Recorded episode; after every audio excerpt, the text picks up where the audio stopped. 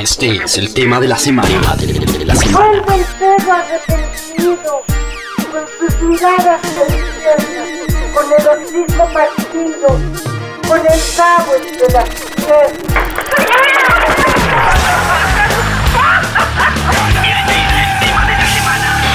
Radiografía.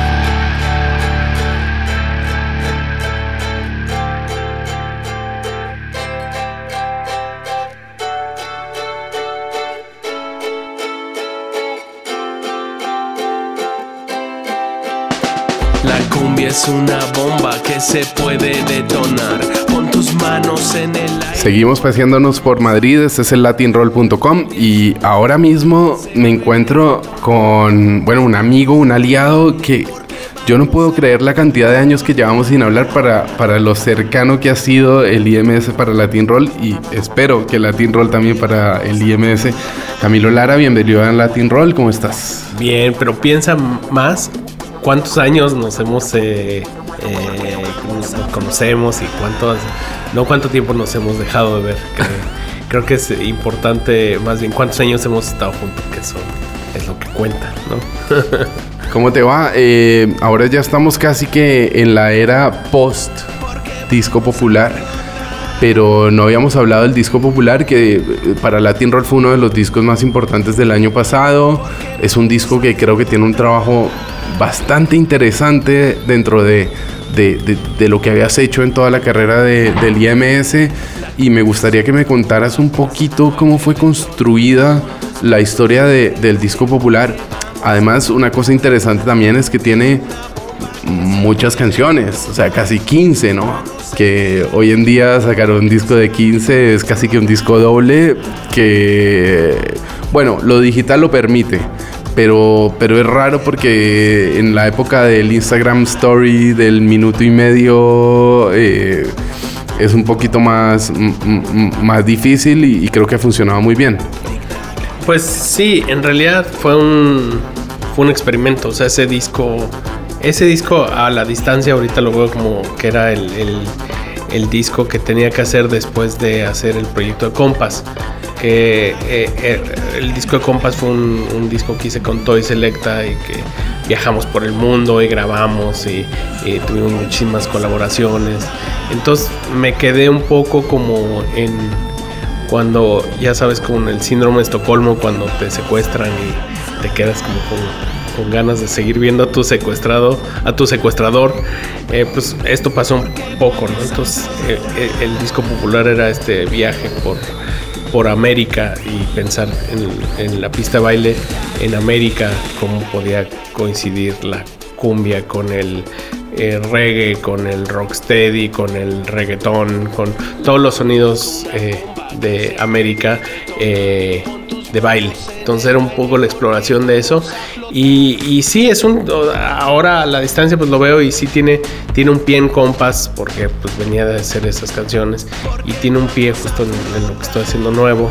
Entonces fue como un disco de transición muy loco que, que era un poco ambicioso, que como que quería hacerla buscar el hilo negro de Latinoamérica o de América en general de, de- la música baile y, y ya sí fue es un disco largo eh, o sea fue, fue como un experimento y quise hacerlo viajé por todo por todos lados grabé en Jamaica en Estados Unidos en México en, eh, pues Brasil en varios lugares y, ya eh, a la distancia lo veo y pues sí fue un proyecto muy alocado, ¿no? Como que digo, wow, que, que lo que quedó, ¿no? Pues ahí está. Hay una sensación que me da a mí que no sé si tú lo ves de la misma manera, pero me da la sensación que el, el- disco popular también recapitula un poco la esencia del IMS, incluso del México mágico, porque eh, tú en el México mágico eh, agarrabas samples de cha-cha-cha, de música del abuelo, de cosas guardadas en un cajón, pero ahora me parece que recuperaste un poco esa ciencia y la pusiste un poco en también como en, en- en- un contexto o en una puesta en escena un poco de compas, un poco más actualizada, ¿no? Y, y me parece que le da como una vitalidad, eh, un plus posterior a- al IMS que, que probablemente antes de Compass no estaba como tan claro. O sea, te da como un disparador hacia el futuro. ¿Cómo lo ves en ese sentido? 100%, o sea, era justo eso. Cuando hice México Mágico lo hice un poco por accidente.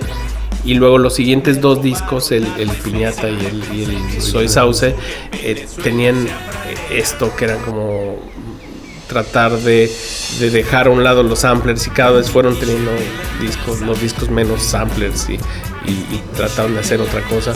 Y para Compass pues fue totalmente tocado, había muy poquitos samplers y cosas así. Y en este disco sí quería volver a los samplers. Pero ya supongo que ya había pasado por todos los otros procesos, entonces ya como que, pues sí, ya mi acercamiento a los samplers ahora es muy distinto, ¿no? Antes en el México Mágico pues hice un disco inconscientemente que pude haber terminado en la cárcel de, tantos samplers que había eh, ilegales y, eh, y después me fui midiendo y, como que ya no quería estar en la cárcel, pero después dije, bueno, pues sí un poco, ¿no? Entonces ya este tiene todavía un poco de ilegalidad, digo, o volví un poco a ser transgresor en ese sentido, pero, pero sí ya mucho más consciente de que sí podía ser un problema en mi vida, ¿no? Eh, pero bueno, pues ahí está. Es eh, eh, sí es un disco que tiene, supongo que tiene como todo si lo, para los clavados de, lo que he hecho, sí tiene como todas las partes de, de todos los discos que he hecho, ¿no? Hablemos un poco del directo. Mañana vas a tocar en Madrid. Estuve viéndote el año pasado en Madrid con un, tremenda banda, pero también te estuve viendo en Portamérica hace un par de años y nosotros pensábamos que íbamos a ver a Camilo espichando un botón y cantando y rapeando y de pronto vimos dos bateristas, uno enfrentado encima, enfrente del otro. Es como que hay una variación permanente dentro de tu, dentro de tu setup en, en, directo, cómo ha ido como evolucionando esto y también cómo tienes ahora mismo pensado eh, lo que viene a quedar adelante eh, para tu puesta en escena. Sí, eh, de hecho ya no me acordaba que ese había sido un, un, un, fue una reencarnación, sí, y, y, eran dos bateristas porque estaba, estaba tocando la orquesta Mendoza al mismo tiempo, entonces eh, Sergio Mendoza de la Orquesta Mendoza se subió a tocar la batería y así es siempre, ¿no? Como que nunca, nunca he venido a Madrid con la misma alineación. Eh, siempre hay un cambio. Eh, y ahora, por ejemplo, eh, la banda es un, un, bajista, un trompetista y un baterista. y, yo. entonces es un formato loquísimo porque pensar que...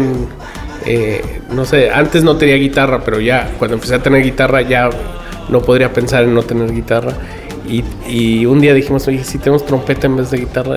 Y ya, o sea, este, esta, este combo está pasando ahorita. Pero también estoy pensando ya en otra, otra agrupación para el siguiente, eh, como reencarnación de lo que estoy haciendo.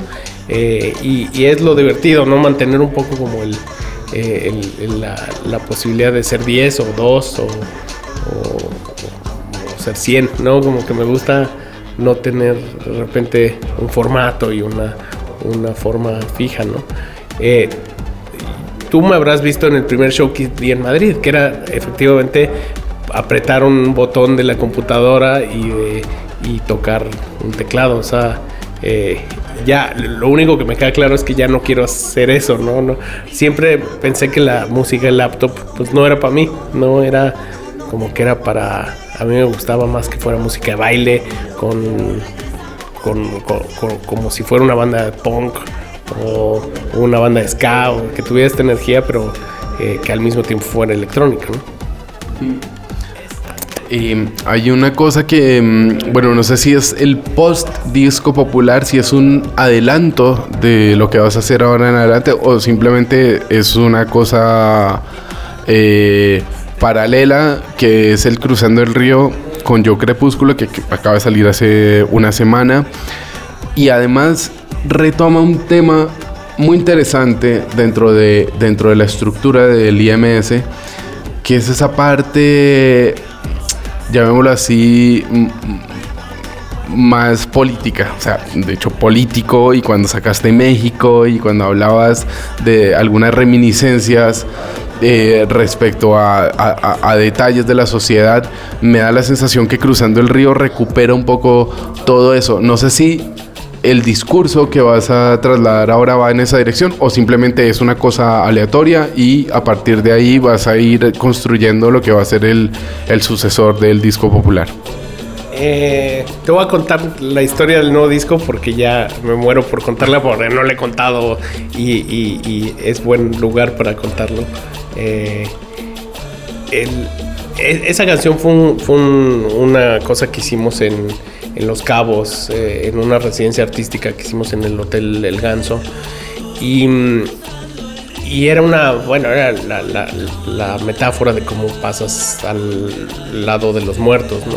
pero también era una metáfora de la migración, de cómo, cómo lo, lo, tremendo de migrar es eh, lo, difícil que te hacen migrar cuando una condición del ser humano es, ser migrante, ¿no? Em, entonces ahí empezamos a discutir mucho qué teníamos que decir y cómo lo teníamos que decir y, bueno, ya el, video está ahí, cuenta un poco a grandes rasgos como la, la idea de presentar dos cosas y hacer conciencia de, que la migración debe ser un, un, es, una cosa natural del hombre y debe de ser hecha en, dignidad, ¿no?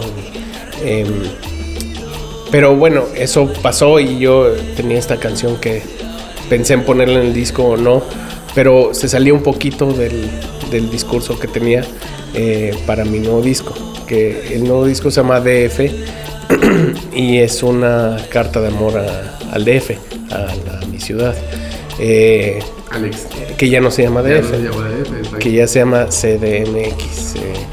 Entonces, como muchas cosas, como el nombre, muchas cosas del DF han ido desapareciendo o cambiando en, esta eh, voracidad de las ciudades por madurar y por ser competitivas y modernas y tener Starbucks y y, y, sí, wifi y, ser, eh, y vender capuchinos y lates y tener como toda esta cosa de modernidad de ciudad. Entonces, dentro de eso, pues muchas cosas desaparecen de una ciudad y la, la, novia que tenías, que tenía pecas y que tenía un diente un poco chueco y que tenía un poco de bigote y que te gustaban todas esas cosas de ella, pues van desapareciendo para tener una guapa con una nariz bonita que se depila todos los días eh, y tener esta, esta novia perfecta, ¿no? Y esa es, esa es la Ciudad de México, que pues para bien o para mal, pues cambia, ¿no? Y, yo me enamoré del, DF y no sé si estoy enamorado del de CDMX, entonces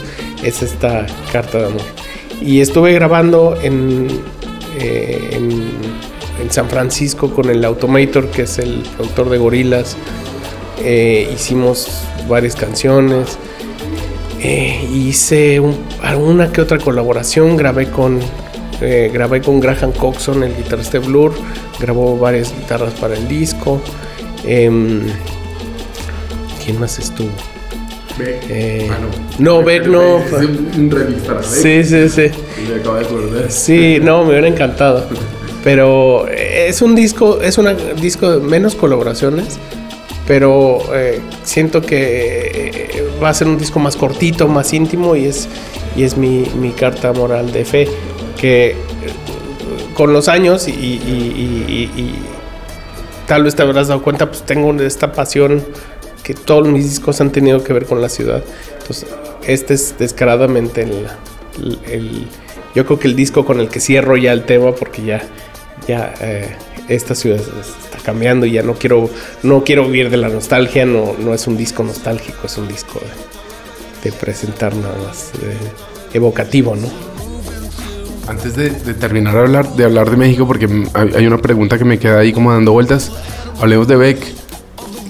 ¿Qué, pasó ahí? O sea, tú le dijiste wow y él te dijo wow, o, yo, él dijo wow y tú dijiste wow, como yo digo baila, tú dices wow, ¿cómo, cómo, cómo, fue ese, ¿cómo fue ese tema? Porque la verdad es muy sorprendente y la verdad es que, hombre, desde que se nos fue Prince, Bowie, eh, muchas cosas que han pasado alrededor, nos mm, estamos todos girando la cabeza y estamos poniendo el ojo en que ve que es un poco lo que nos queda, ¿no? Entonces, ¿cómo, cómo, cómo te sientes tú haber hecho esa, esa relación? Y no sé si tienes un, poco de contacto con, con este güero, güerolito. Em, pues fue chistoso porque no lo conocía, ni teníamos, tal vez teníamos alguno que otro amigo en común, pero un día me llegó un mail eh, diciendo que quería él que yo hiciera un remix de eso. Entonces, eh, pues después del shock, estuve en shock así, eh, me puse a trabajar y lo conocí después. Eh, cuando entregué el, el remix y funcionó y ya estaba ahí sonando eso. Eh, después fue a México a tocar eh, a un festival y, y ahí lo conocí. Llegué y le dije, ah, yo soy el Mexican Institute Sound. Ay, ¿cómo? Gracias por el remix, me encanta, tal. Y entonces fue súper bonito. El, el- el año pasado y este año me tocó hacer el remix de Beck, el remix de Interpol, que también eh, a ellos no, no- tampoco los conozco y me, me pidieron ese remix. Y hice una canción con Band of Horses que salió para las víctimas del terremoto que tuvimos en México. Eh, y fue muy bonito grabarlos en español y todo. Entonces, fueron, han sido como eh, el año pasado y este han sido como muy emocionantes porque, eh, pues imagínate, yo, yo sí lo tengo en mi cuadro de honor a Beck. eh, eh, es de, de mis grandes y, y, la verdad se siente muy bonito como que eh, no, que me haya buscado de la nada, ¿no? Eh, y, y ya la verdad es que me siento muy orgulloso de haber hecho eso, ¿no? Bueno, la última, y hablando de México, estamos ante el 30 aniversario de Café Tacuba, quizá una de las bandas que más ha durado en la historia de la música, probablemente YouTube y Café Tacuba. Creo que no hay, no hay muchas más que hayan durado tanto con los integrantes originales de fundación. Pero hemos visto que la música mexicana, probablemente como le pasó a la Argentina a finales de los 90, se ha quedado como en un bache, ¿no? Hubo un momento en el que Kinky, Plastilina Mosh, eh, saliste tú con IMS en, en 2006, hasta el 2006 la cosa iba como muy acelerada y muy bien, pero desde ese momento hasta ahora eh, hemos visto que ha ido como bajando un poco. eh, yo creo que en la creatividad no, porque además es un país muy grande donde están ocurriendo muchísimas cosas. Pero además tú como un hombre de descubridor de talentos, de conocer los sonidos de tu país, de conocer las ciudades, no sé qué, qué como cuál feeling tienes respecto a lo que está pasando en México hoy en día, porque no sé por qué o de pronto me lo puedo imaginar. Eh, Balvin, Maluma pasaron por la derecha y, Colombia está exportando muchísima música hoy en día y que, que- que en ese momento cuando abrimos Latin Roll o cuando empezó el IMS de pronto era improbable. Eh, y pues ahora también por un, tema coyuntural de la música urbana o que como queramos llamarle, que al final es el reggaetón en sí mismo, eh, está tomándose el mundo. Pero no sea México, que siempre ha sido una potencia, o que tuvimos a Caifanes, que tuvimos a Fobia, que hemos tenido muchísimas bandas fundamentales y que creo que aún hoy en día pueden darnos muchísima, muchísimo talento pero hay como un, pequeño déficit ahí. ¿Tú, ¿Tú cómo lo ves y cómo, hacia dónde crees que va a ir el México del, del 2020? O sea, ya estamos casi en la segunda década de este siglo, ¿no? Eh, no, tienes toda la razón. Eh, hay. Lo que pasa es que son. Creo que son dos cosas, ¿no? Creo que no va a haber un Café Tacuba más, ¿no? Así como no va a haber en un Soda Stereo en Argentina, o no va a haber, no sé, como un Charlie García, o estas figuras absolutas.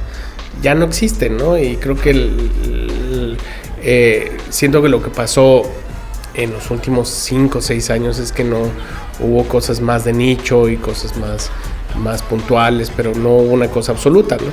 Eh, y creo que no va a haber tampoco. eh, eh, siento que el, todo la, la explosión del reggaetón y del, del trap, pues responde a otras cosas, ¿no? Responde eh, y, es el, y, y eso es pop, eh, eso es pop hoy en día y, funciona en otro lado, eso y tiene otros códigos.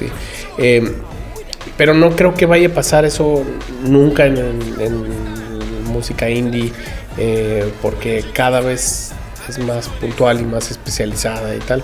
Hay cosas increíbles que están pasando en México, ¿no? Hay un, chico ahí que se llama Ed Maverick, que es brutal, que eh, llena ahorita cualquier lugar y, es prácticamente desconocido fuera de su red social.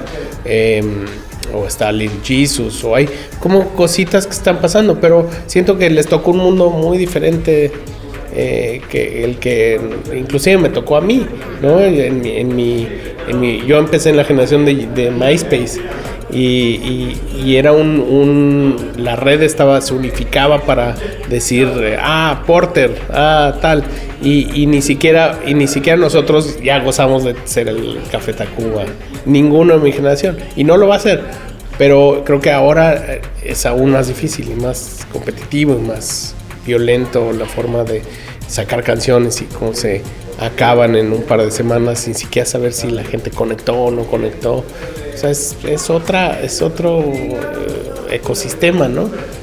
Eh, que está bien, está bien, pues es lo que es. Eh, lo que sí es que, por otro lado, también me da gusto que pase con todo lo de la, música latina, porque efectivamente está eh, influenciando a todo el planeta. O sea, ayer estaba viendo, ayer eh, estuvimos con Young Beef y estaba viendo unos videos de Congo, de artistas congoleses que sonaban artistas colombianos o sonaban artistas eh, eh, panameños o tenían eh, totalmente influencia de lo que está pasando en, en esa escena. Entonces decías, yo creo que ahí siempre estuvo cocinándose algo y se cocinó también que es el nuevo pop del mundo. ¿no? Camilo, muchísimas gracias por, por estos minutos. Estarán muy pendientes de, de ese nuevo disco que va a salir eh, dentro de, supongo que muy poquitos, muy poquitos meses. Preséntale por último a los oyentes de Latin Roll. Bueno, vamos a ir a- adelante en el tiempo y dejémoslos con Cruzando el Río, ¿no? Que es tu última, tu última adquisición o tu última, tu última obra lanzada al, al, al aire. Súper, pues a toda la banda de Latin Roll, gracias por tantos años de alegría que han dado y este es Cruzando el Río con el genial y tres veces finalista Joe Crepúsculo.